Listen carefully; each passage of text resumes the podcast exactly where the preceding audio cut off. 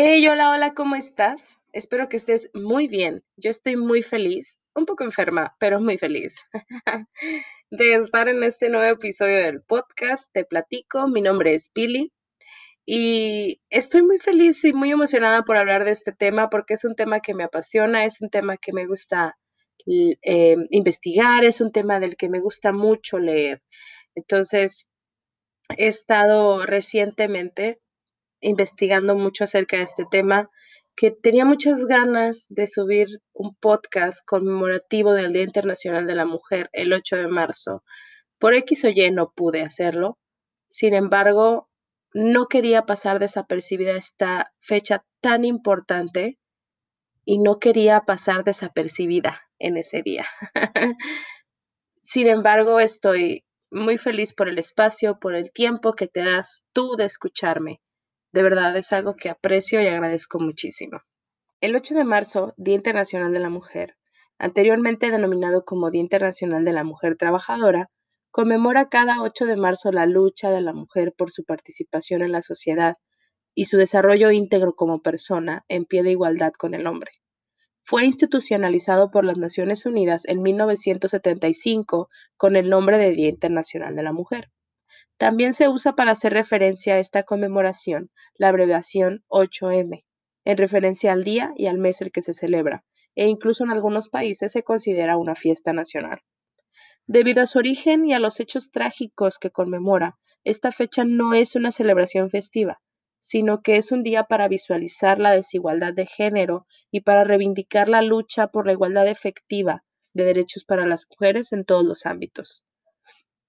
Pero entonces, ¿por qué tengo que entender que el 8 de marzo no es un día para felicitar a las mujeres? Porque el suceso que marcó la celebración moderna del Día Internacional de la Mujer fue una huelga de mujeres de la industria textil en Nueva York, quienes en 1857 luchaban por mejores condiciones laborales.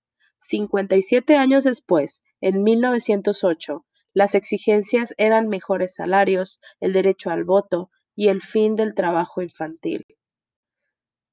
Este día es un día que conmemora la lucha de la mujer por su participación política y social, una fecha enfocada a impulsar la igualdad y su desarrollo íntegro como persona. Es indispensable reconocer que el 8 de marzo es una fecha que se usa para visibilizar las diferencias estructurales que aún hoy en día subrayan las desigualdades de género. Y considero que si estamos hablando sobre este día, tenemos que hablar un poco del feminismo. El feminismo es un pensamiento político que sostiene que ningún ser humano debe ser privado de ningún bien o derecho a causa de su sexo, y un movimiento social que exige para las mujeres iguales libertades y derechos que para los hombres. Busca eliminar la dominación y la violencia de los varones sobre las mujeres. También es una teoría social y política con tres siglos de recorrido. La influencia del feminismo ha conseguido promover derechos de las mujeres, incluido el derecho al voto, ocupar cargos públicos, trabajar, ganar el mismo salario, poseer propiedades, recibir educación, firmar contratos, tener los mismos derechos dentro del matrimonio y la licencia por maternidad. Las feministas también han trabajado para asegurar los derechos reproductivos e integración social y para proteger a mujeres y niñas de violación, al acoso sexual y la violencia doméstica. Los cambios en las normas de vestimenta y las actividades aceptables para las mujeres a menudo son parte y han sido parte de los movimientos feministas. La teoría feminista ha influido en la teoría crítica, dando lugar a los estudios de género, así como las subdisciplinas de estudios de las ciencias sociales. Como movimiento de transformación de la sociedad, tiene una vocación de influencia sobre una forma en la que se conceptualiza la realidad en el discurso científico. A medida que el movimiento feminista adquirió la relevancia que actualmente tiene en el mundo académico, fue generando un cuerpo teórico independiente con herramientas conceptuales propias. Como movimiento social, el feminismo es un proceso histórico que se ha desarrollado en una sucesión de etapas o fases a las que también se les ha denominado olas. En cada fase u ola se ha desarrollado ideas, conceptos, teorías, estrategias, acciones, corrientes muy diversas, así como teorías, que han dado lugar a la aparición de disciplinas como por ejemplo la historia del feminismo, los estudios de género, como movimiento de transformación de las relaciones de poder entre varones y mujeres, y eso abre una crítica ante la sociedad. El desafío principal que tenemos actualmente los movimientos feministas latinoamericanos es encontrar estrategias adecuadas para articular sus luchas con las de otros movimientos más amplios de mujeres, derechos humanos, etc., para impulsar las transformaciones que requiere la sociedad actual.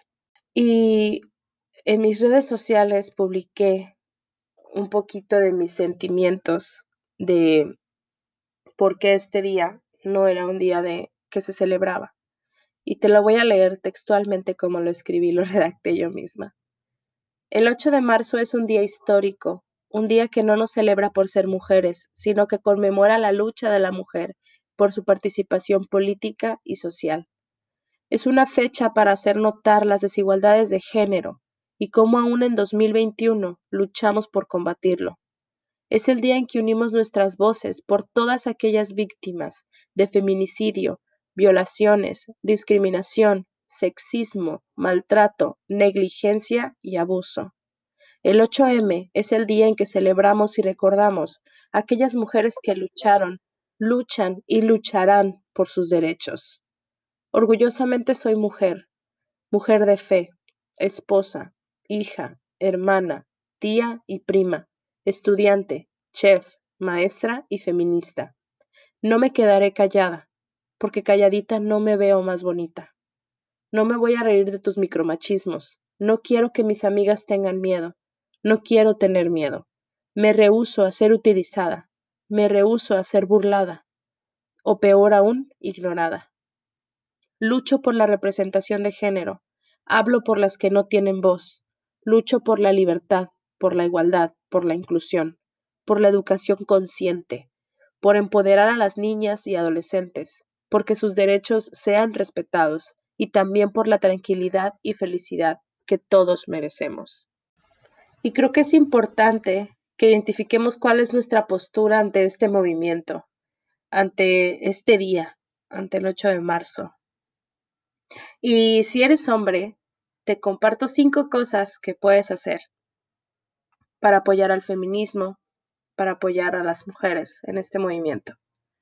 Número uno, escucha más, critica menos. Escucha activamente lo que están compartiendo las mujeres en sus redes sociales, en su manera personal. Escucha lo que como historia compartimos de lo que está pasando, de lo que pasó y de lo que ya no queremos que pase. Número dos, reflexiona sobre el mensaje central de todo esto. No nomás escucha, reflexiona.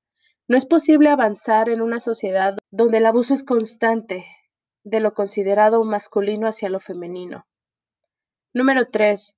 Toma contacto con el problema. La cultura machista también te afecta a ti como hombre. Por ejemplo, la falta de seguridad que las mujeres reclaman es algo que también te afecta a ti en lo cotidiano. Número 4. Sé solidario. En la esfera privada puedes apoyar a tus compañeras del trabajo, de la escuela. Si tienes pareja, involúcrate más en las diferentes facetas del cuidado de su familia y del hogar. Involúcrate. Número 5. Rompe el silencio. No te quedes callado ante las conductas machistas que ves en tu entorno. Así que te invito a que el 8 de marzo no solamente recuerdes, aceptes y hagas notar a las mujeres que han influenciado en tu vida. No agradezcas solamente a tu mamá, tu abuela, tu tía, tu prima, tu hermana, sino que haz algo consciente para que pueda existir esa igualdad, que es la meta de las feministas. Utiliza tus redes sociales, tu pensamiento crítico, para poder dar a conocer tu postura y para que puedas ayudar a que más personas puedan tener más derechos. Te invito a que analices lo que posteas, lo que compartes en tus redes sociales, en, de manera personal, cuando hablas con alguien, porque es algo que afecta tanto como mujeres como hombres. Y te invito a esto. Te agradezco mucho porque me hayas escuchado en este podcast, en este episodio. Y yo te veo en el próximo episodio. Bye bye.